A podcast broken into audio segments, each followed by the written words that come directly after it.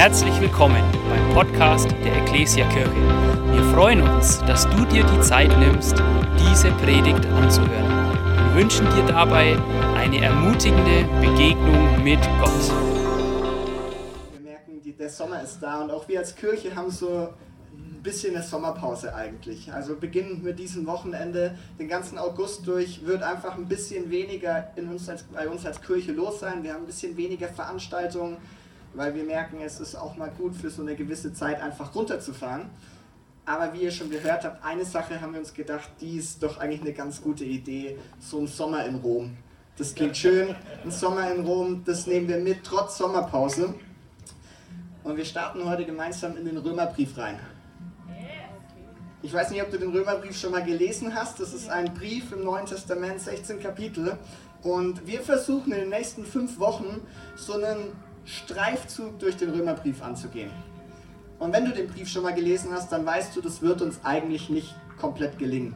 Der Brief ist ziemlich lang, in dem Brief steckt ziemlich viel drin. Wir werden auf keinen Fall alles durchgehen können, aber wir werden uns so ein paar von den Schlüsselstellen, von den entscheidenden Stellen rausgreifen und uns die in den nächsten fünf Wochen anschauen und daraus lernen.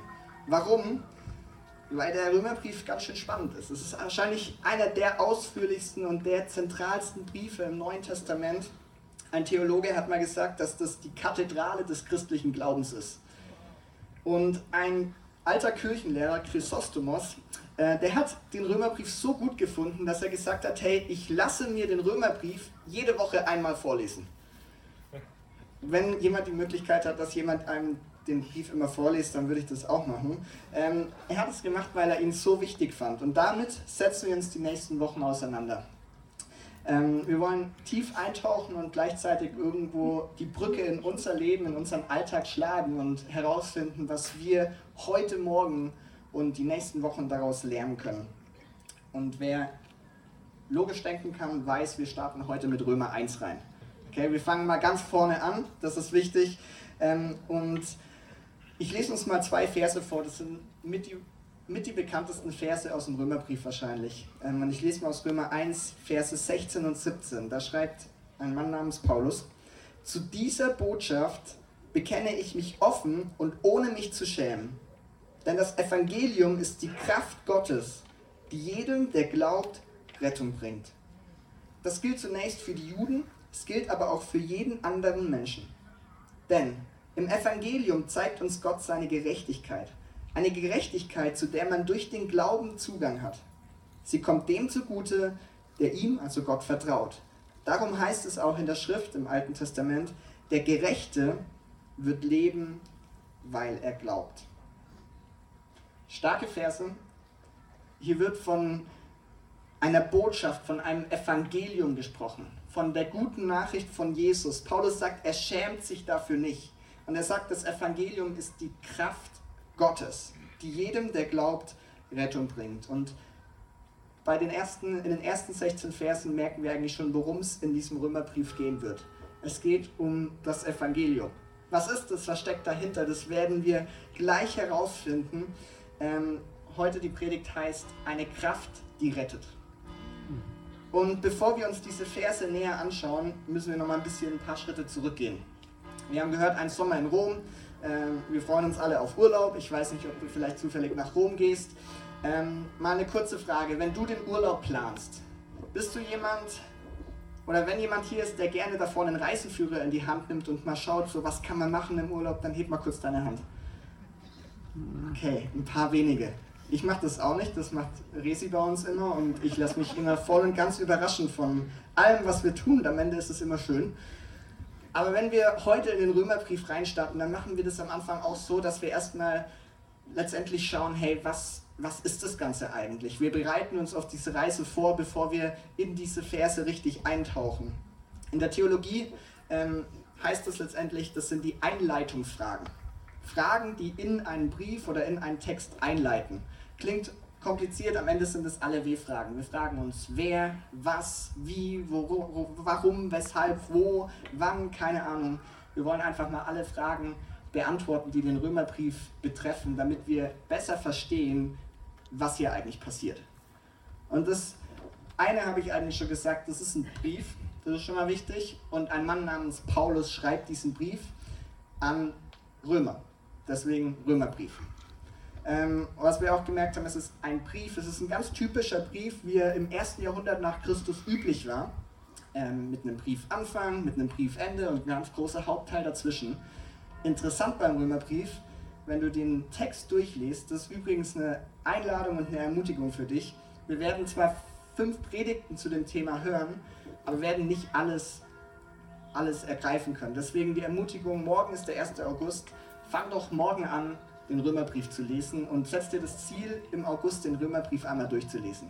Das ist gut machbar, 16 Kapitel äh, in einem Monat und es hilft enorm, wenn du es selber mitliest und selber daraus lernst. Es ist nämlich ein Brief und das Besondere dabei ist, dass er sehr allgemein oder grundsätzlich gehalten ist. Also ganz oft, wenn Paulus einen Brief schreibt, zum Beispiel an die Gemeinde in Korinth, dann geht er auf viele Fragen ein, die die Gemeinde hat. Und er beantwortet diese Fragen. Er geht auf die Situation der Gemeinde ein und will ihnen dort weiterhelfen. Im Römerbrief musst du 13 Kapitel lang warten, bis er ganz konkret auf eine Situation bei den Römern eingeht. Und die ersten über 10 Kapitel sind sehr allgemein, sehr grundsätzlich. Äh, das ist außergewöhnlich und die Folge ist, dass wir zum Beispiel heute den Brief lesen können und ganz viel, ganz direkt für uns auch übertragen können, weil, weil wir nicht erst überlegen müssen, okay, was hat die Situation von Rom jetzt für uns heute zu bedeuten, sondern wir können es lesen und wir können es auf uns übertragen. Paulus schreibt diesen Brief, über den hören wir später noch mehr. An wen? An die Römer. Römer ist noch ein relativ breiter Begriff. Äh, er selber schreibt in Vers 7, dieser Brief geht an alle Geliebten Gottes und berufenen Heiligen in Rom. Also am Ende geht es eigentlich an alle Christen, an die Gemeinde, die es dort in Rom vor Ort gibt. Und interessant, Paulus kennt die Gemeinde noch gar nicht. Also die Wahrscheinlichkeit ist sehr hoch, wenn du einen Brief aus dem Neuen Testament nimmst, dass Paulus die Gemeinde tatsächlich auch gegründet hat und alles dort kennt. Beim Römerbrief ist es nicht so. Er kennt die Menschen dort nicht und er war selber noch nie in Rom. Aber in seinem Brief können wir ganz schnell ähm, lesen, er kennt, er hat von der Gemeinde schon gehört und er möchte unbedingt mal nach Rom. Er hat sich auch gesagt, hey, so ein Sommer in Rom, das lasse ich mir nicht entgehen. Ich will da auch mal einen Abstecher machen. Er sagt in Vers 11, denn ich sehne mich danach, euch persönlich kennenzulernen. Auf eine Pizza bei euch zu sein, das ist mein Wunsch. Was war das für Christen? Was war das für eine Gemeinde? Ähm, man weiß nicht ganz so viel, aber man kann erfahren, wie diese Gemeinde eigentlich entstanden ist. Es gab nicht schon immer in Rom Christen. Ähm, am Anfang waren da ganz viele Juden. Und für Juden war es normal, dass man am Pfingstfest nach Jerusalem gewandert ist oder gereist ist. Ähm, und in Jerusalem waren sie dann dort zu einem Pfingstfest, auch römische Juden. Und wenn wir die Apostelgeschichte lesen, dann lesen wir da von dem Petrus und von den anderen Aposteln, die plötzlich anfangen, Jesus zu predigen. Und der Heilige Geist kommt und erfüllt die Menschen und äh, der Glaube an Jesus beginnt eigentlich so zu wachsen und zu entstehen. Ähm, und da waren auch Juden aus Rom dabei. Und als die dort beim Pfingstfest sind, hören sie diese Botschaft von Jesus und sie fangen an, an Jesus zu glauben. Und als diese römischen Juden zurück in ihre Heimat kommen, zurück nach Rom, das Normalste, was sie tun, ist, sie fangen an, von diesem Jesus zu erzählen. Sie verkünden das, was sie in Jerusalem gehört haben. Sie verkünden das, was ihr Leben auf den Kopf gestellt hat. Und zack, die Gemeinde in Rom beginnt zu entstehen. Interessant, das waren Juden, die anfangen an Jesus zu glauben. Die Bibel bezeichnet diese Menschen als Juden-Christen.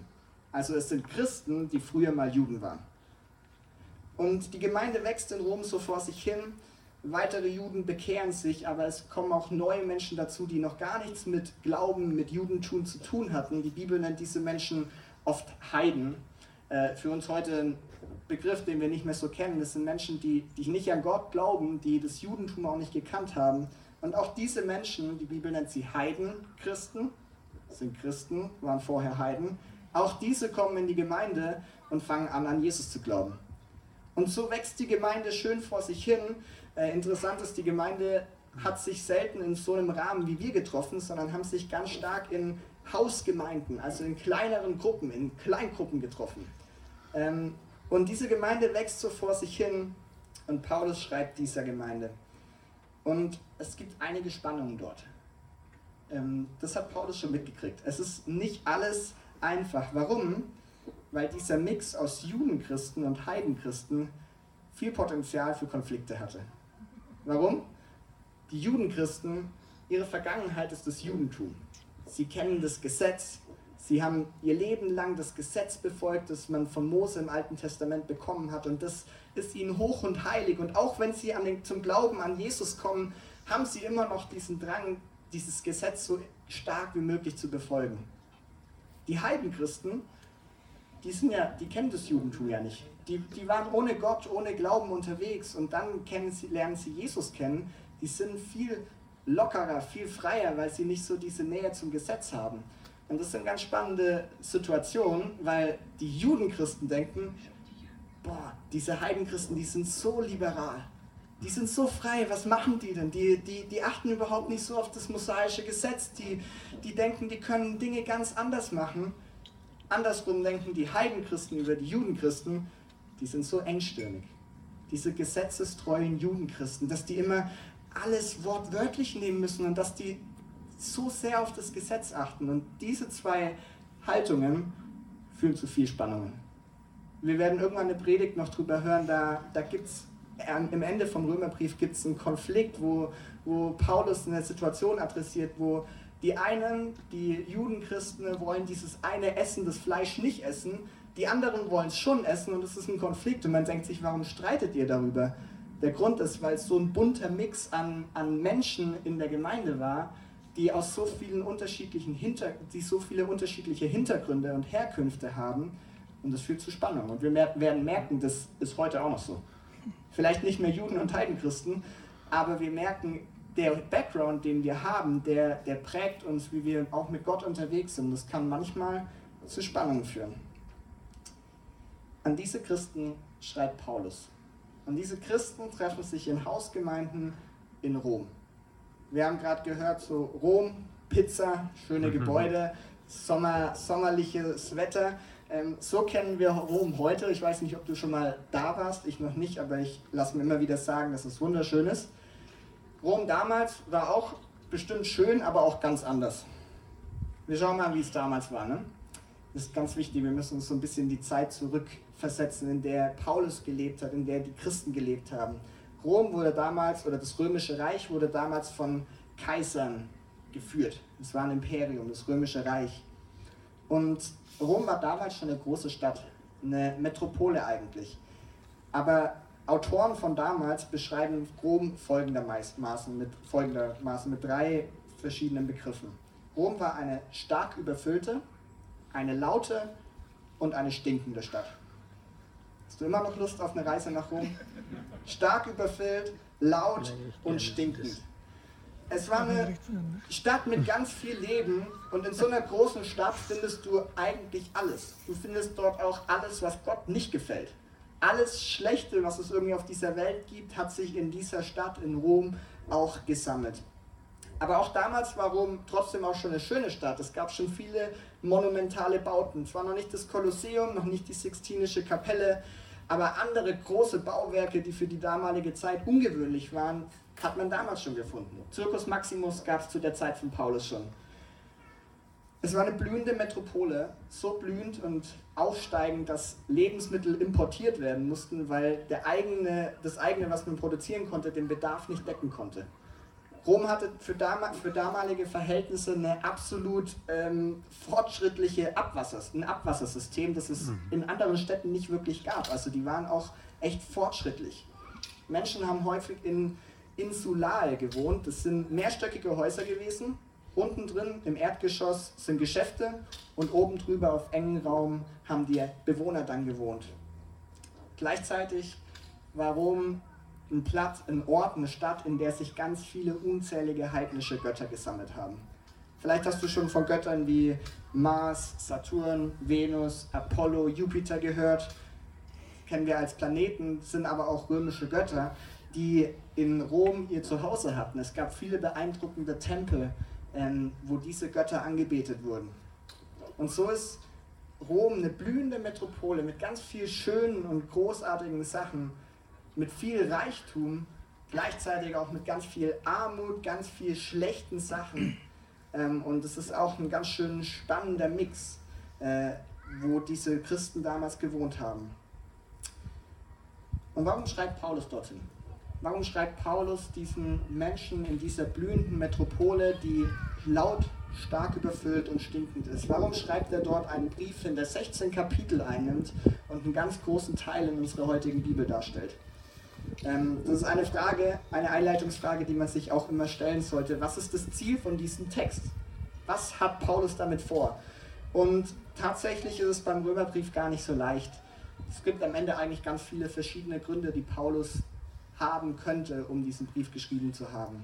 Das zeigt meistens, dass er wahrscheinlich auch mehrere Gründe hatte und es gab nicht die eine Absicht. Aber was man sagen kann, was Paulus immer am wichtigsten war, ist, dass das Evangelium verkündet wird.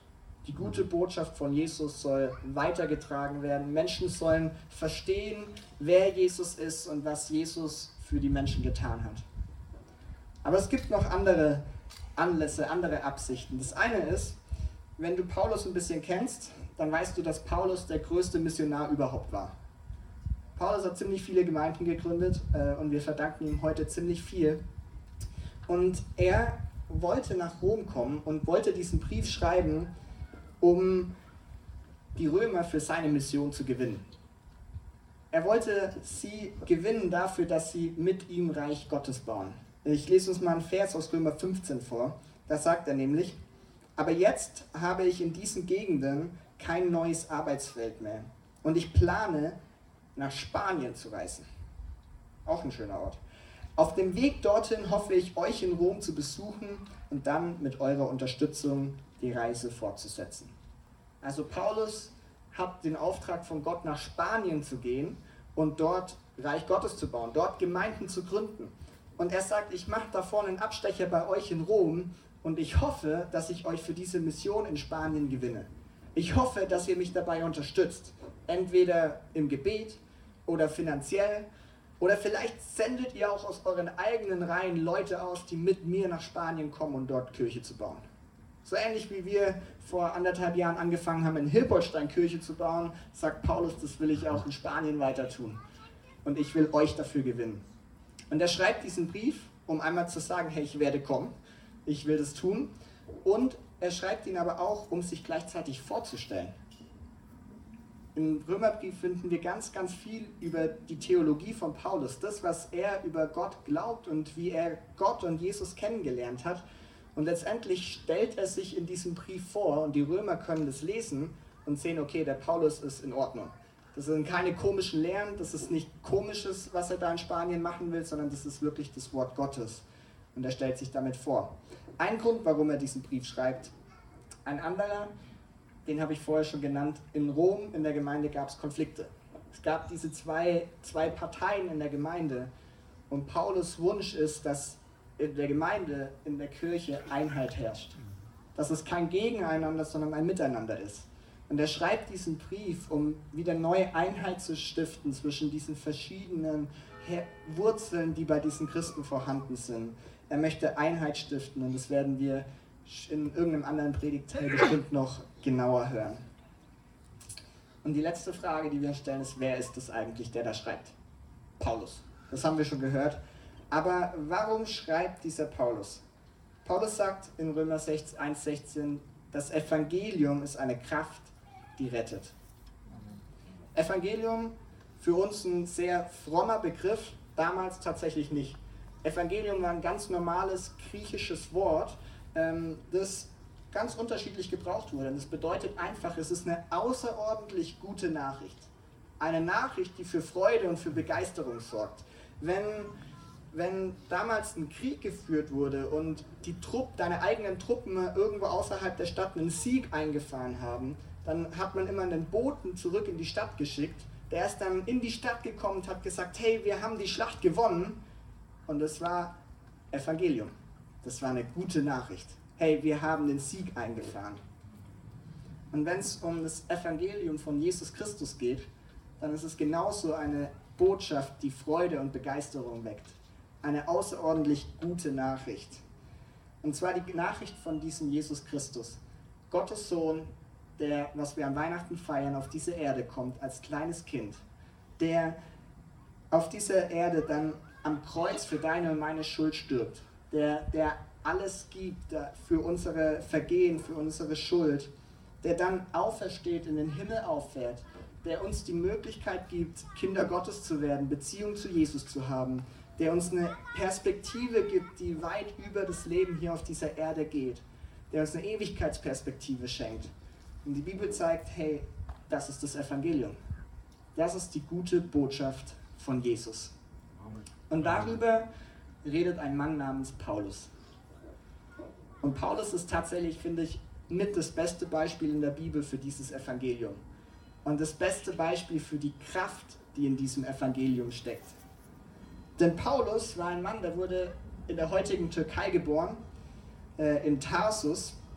Und Tarsus war damals von einer Provinz eine Hauptstadt und es war auch eine sehr, ähm, sehr prosperierende, privilegierte und hochentwickelte Provinz. Und dort ist Paulus aufgewachsen. Er war Bürger von Tarsus. Und was ganz außergewöhnlich ist, er hatte auch das römische Bürgerrecht. Obwohl er, wir warten kurz, bis der Zug hier vorbeikommt.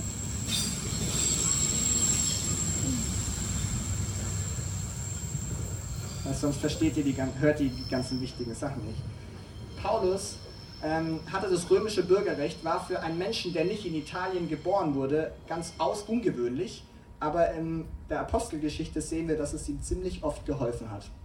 Und dieser Tag, Paulus wächst auf, seine Eltern prägen ihn und ähm, bilden ihn ähm, sehr stark jüdisch orientiert. Also seine Eltern sind schon dem Judentum zugewandt und so entwickelt sich auch Paulus schon von Kind als Kind Richtung Judentum und wird irgendwann ein Eiferer für dieses Judentum.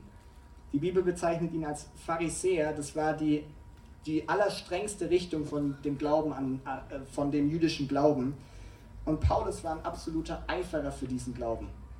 Und das sehen wir, als die Gemeinde entsteht, der Glaube an Jesus die Runde macht und die ersten Christen auf dieser Erde unterwegs sind und Kirche bauen, ist Paulus der Erste, der diese Menschen anfängt zu verfolgen. Er ist der Erste, der die Gemeinde Jesu verfolgt und er sagt, er kämpft mit allen Mitteln dagegen an, dass dieser Glaube sich ausbreitet. Er kämpft, bekämpft diese neue Lehre von Jesus bis auf den Tod.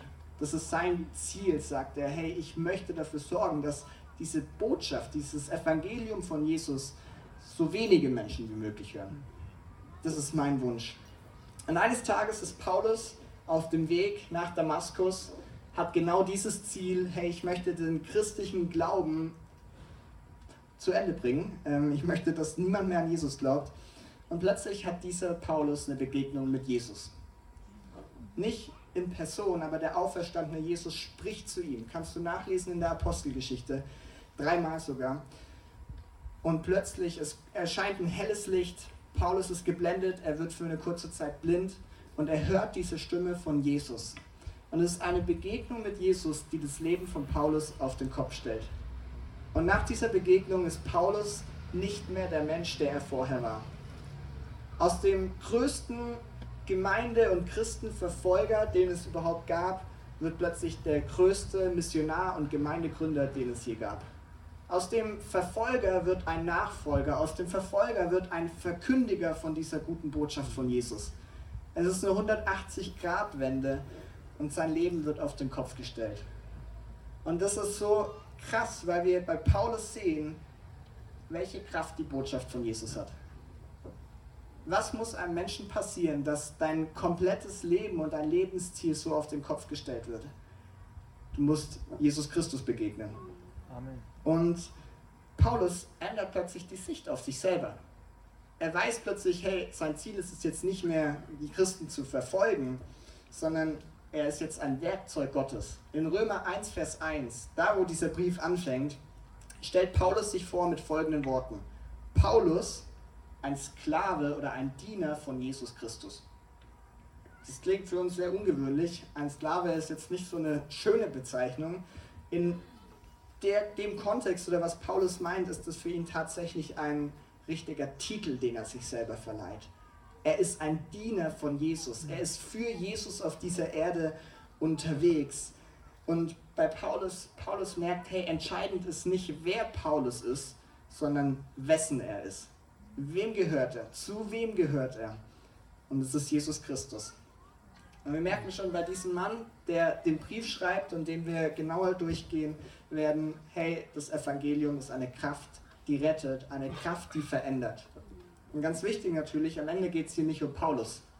Er ist nur ein Werkzeug Gottes und es geht am Ende immer um die Botschaft von Jesus. Ich lese uns nochmal die Verse von vorher.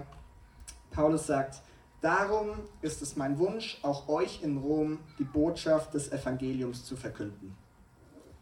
Warum will er eigentlich den Christen das Evangelium verkünden? Die haben das ja schon gehört.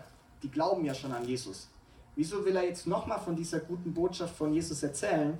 Weil Paulus weiß, das Evangelium ist nicht ein einmaliger Ruf, dass du dein Leben veränderst und jetzt an Gott glaubst, sondern es ist eigentlich ein Ruf, täglich mit Gott unterwegs zu sein, täglich neu zu entscheiden, mit diesem Jesus unterwegs zu sein. Und er sagt, zu dieser Botschaft bekenne ich mich offen und ohne mich zu schämen. Ohne mich zu schämen. Ich weiß nicht, ob du dich schon mal für das Evangelium geschämt hast ähm, oder ob du vielleicht schon versucht warst, sich für das Evangelium zu schämen. Warum sagt Paulus das? Warum kommt man auf die Idee, sich für diese gute Botschaft von Jesus überhaupt zu schämen? Wir denken an dieses römische Reich und wir denken an Rom, die Zeit, in der die gelebt haben. Und zu dieser Zeit wurden Macht, Einfluss, Anerkennung, Ehre sehr groß geschrieben. Du, du warst erst dann wirklich jemand, wenn die Menschen vor dir Respekt hatten und wenn, wenn du Anerkennung und Macht inne hattest, wenn du Wohlstand hattest und einfach die Menschen dich bewundert haben. Und wenn man mal ehrlich ist, die Botschaft von Jesus, ein Gott, der ein kleines Baby wird, in der Krippe zur Welt kommt und am Ende am Kreuz stirbt, klingt erstmal nicht so mächtig klingt erstmal nicht so wohlhabend und einflussnehmend für die Menschen damals. Und vielleicht kann man deswegen manchmal das Gefühl bekommen, hey, ich weiß überhaupt nicht, ob ich für diese Botschaft so richtig einstellen soll. Oder vielleicht schäme ich mich manchmal davon zu erzählen, von diesem Gott, der als Baby auf diese Erde kommt. Aber Paulus sagt entschieden, ich schäme mich nicht. Warum? Weil er genau weiß, dass er sich nicht schämen muss. Weil er redet weiter und sagt, das Evangelium es ist die Kraft Gottes. Die Kraft Gottes, die jedem, der glaubt, Rettung bringt. Diese Kraft Gottes, im Griechischen steht ein Wort, das, das wir kennen, obwohl wir vielleicht nicht Griechisch können. Und zwar steht da Dyna, Dynamis. Welches deutsche Wort kommt von Dynamis? Dynamit. Dynamit. Paulus hat Dynamit noch nicht gekannt, aber Dynamit hat eine richtige Sprengkraft. Das ist mächtig, das macht einen Knall, das hat Kraft. Und genau dieses Wort gebraucht Paulus, um diese Botschaft von Jesus zu beschreiben. Er sagt, das Evangelium ist dieses Dynamit vor Gott. Es ist Kraft. Es ist Kraft, die Situationen verändern kann, die ein Leben von Paulus auf den Kopf stellen kann. Und weil Paulus diese Kraft schon erlebt hat, sagt er und weiß er, ich muss mich dafür nicht schämen.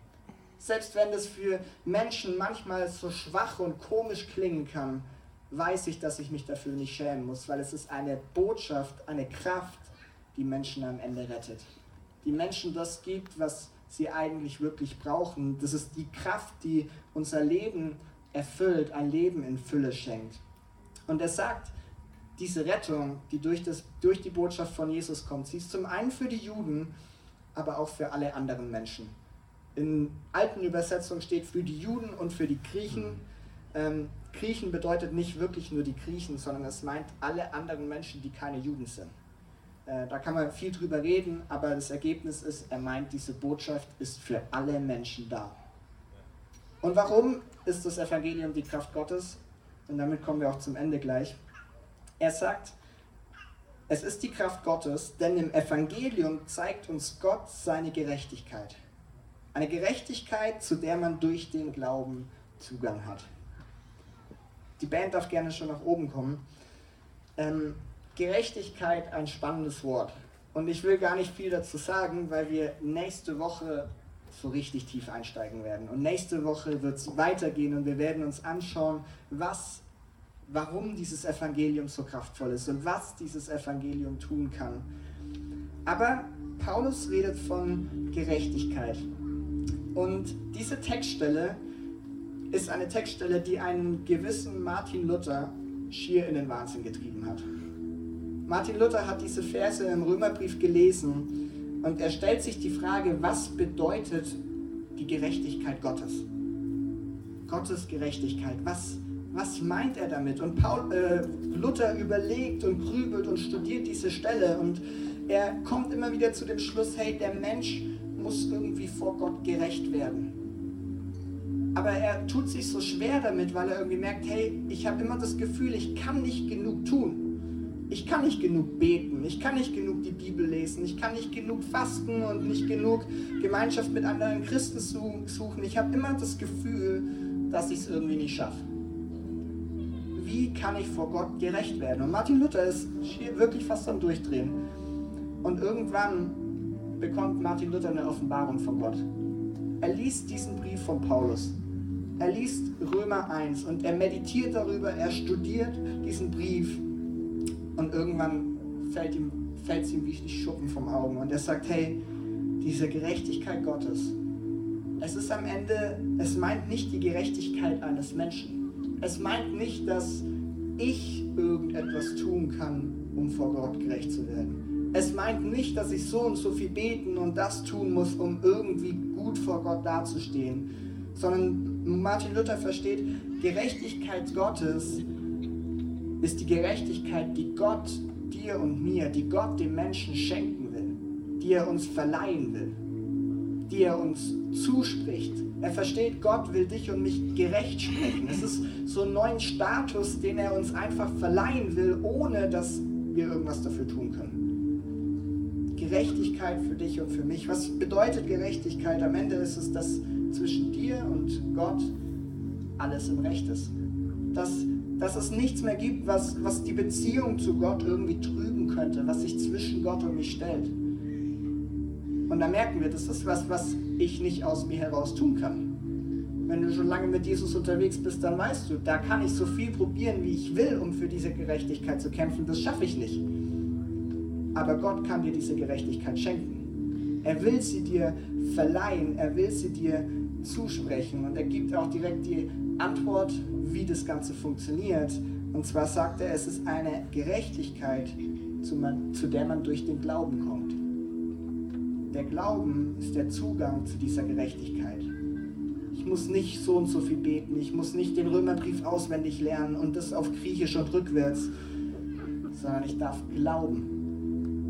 Und darüber hören wir die nächsten Wochen noch mehr. Und wir haben heute so einen kleinen Einblick bekommen, was dieser Brief alles, was da drin steckt und woher der kommt und was so der Kontext ist. Und genau das, was wir am Ende hatten, das, äh, worüber wir geredet haben, das ist eigentlich der Standpunkt, von dem aus Paulus schreibt. Das Verständnis, dass das Evangelium eine Kraft ist, die rettet. Das Dynamit Gottes. Dass es eine gute Botschaft von Jesus ist. Dass es uns Gerechtigkeit schenkt, ohne dass ich was dafür tun kann. Das schreibt Paulus im allerersten Kapitel, weil das ist der Standpunkt, von dem aus er schreibt. Und mit diesem Wissen will er der Gemeinde in Rom, den Juden und Heidenchristen, die Menschen sind wie du und ich, die Spannungen haben, die nicht perfekt sind, möchte er wieder neu zeigen und erklären, was alles in dieser guten Nachricht von Jesus steckt. Würde das gerne mit mir aufstehen. Heute ein bisschen eine andere Predigt vielleicht gewesen so ein bisschen eine, eine Vorlesung mal, wie man es auf einer Bibelschule vielleicht erlebt. Aber es ist total wichtig, um, wenn wir uns mit so einem Brief mehr auseinandersetzen, wirklich zu verstehen, worum es geht und was da alles mit einfließt. Und ich habe es am Anfang schon gesagt, ich, ähm, ich möchte dich ermutigen und herausfordern, ähm, morgen da anzufangen, morgen bei Römer 1 anzufangen und diesen Brief zu lesen in den nächsten Wochen. Hey, ich werde es auch wieder machen. Und egal wie oft du den Brief gelesen hast schon, es lohnt sich wieder neu reinzuschauen. Martin Luther hat diesen Text lange studiert und meditiert. Und irgendwann bekommt er so eine Offenbarung Gottes. Und ich wünsche mir für dich und auch für mich, dass wenn wir in den nächsten Wochen diesen Brief lesen, dass wir auch solche Offenbarungen bekommen, dass wir auch neu verstehen oder neue Dinge von Gott verstehen. Eine Offenbarung ist, wenn etwas, was uns bis jetzt irgendwie verborgen ist, was wir noch nicht sehen können, für uns sichtbar wird. Und vielleicht gibt es für dich Dinge über, den, über Gott, über Jesus, über dieses Evangelium, die du bis jetzt noch nicht verstehst, wo du noch deine Fragen hast, die dir noch verborgen sind. Und ich glaube, wenn du diesen Text liest und Gott reinlässt, dann will er dir Dinge offenbaren. Und wir wollen gemeinsam unsere Augen schließen. Wir haben viel gehört. Wir haben von einem Jesus gehört, der auf diese Erde gekommen ist und dessen Leben und die Botschaft von ihm wirklich eine außerordentlich gute Botschaft für dich und für mich ist. Und ich möchte schließen, bevor wir in das Lied gehen, um dir eine ganz einfache Frage zu stellen. Wenn du dieses Evangelium, diese gute Nachricht von Jesus noch nie angenommen hast, dann ist es cool, dass du heute hier bist, weil du hast die perfekte Möglichkeit, es zu tun. Wenn du heute Morgen hier bist und sagst, hey, ich wusste gar nicht, was dieser Jesus für uns getan hat. Ich wusste gar nicht, wie gut diese Botschaft ist, dass er, dass er alle meine Schuld auf sich nimmt und vergibt. Dass er mich vor Gott gerecht spricht, wo ich selber nicht schaffe. Dass das Einzige, was ich tun muss, Glauben ist. Hey, dann will ich dir heute die Möglichkeit geben, diesen Schritt im Glauben zu gehen und zu Gott zu kommen und zu sagen, ja, ich möchte an dich glauben. Ich möchte glauben, dass du Gottes Sohn bist, dass du Vergebung für meine Schuld hast. Und wir schließen unsere Augen. Wenn du heute Morgen hier bist und diesen Schritt gehen willst, dann lade ich dich ein, dass du einfach jetzt ganz kurz an deinem Platz deine Hand hebst, als Zeichen vor Gott und für dich als deinen ganz praktischen Schritt auch zu gehen und zu sagen, ja, ich möchte an diesen Gott glauben. Wenn du hier bist und du merkst, ja, das ist dran, dann ermutige ich dich, diesen Schritt zu gehen.